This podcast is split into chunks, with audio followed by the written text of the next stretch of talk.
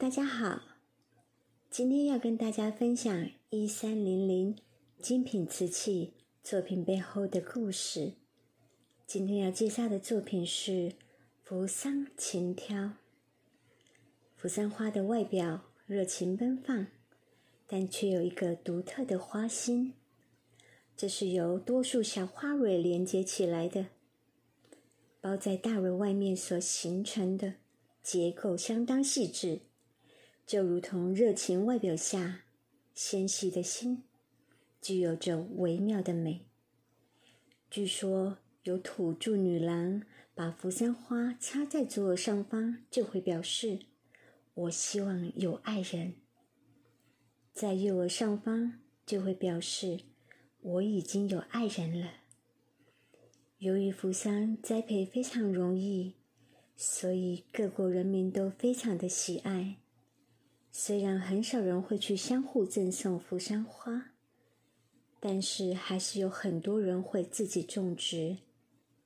在亚洲的马来西亚、非洲的苏丹、大洋洲的斐济和北美洲的美国夏威夷等国家，都分别定为国花或者是州花。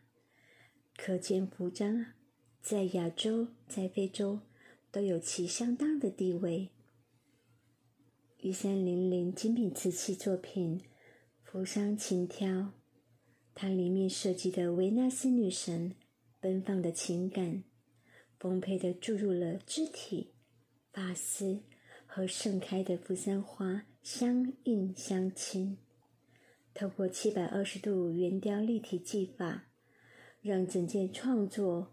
不同于直视站立的瓷偶结构，可往水平方向延展，并仅用发签、花萼及花瓣三个极小面积的支点站立，展现作品欣赏时的高度及视觉的穿透性。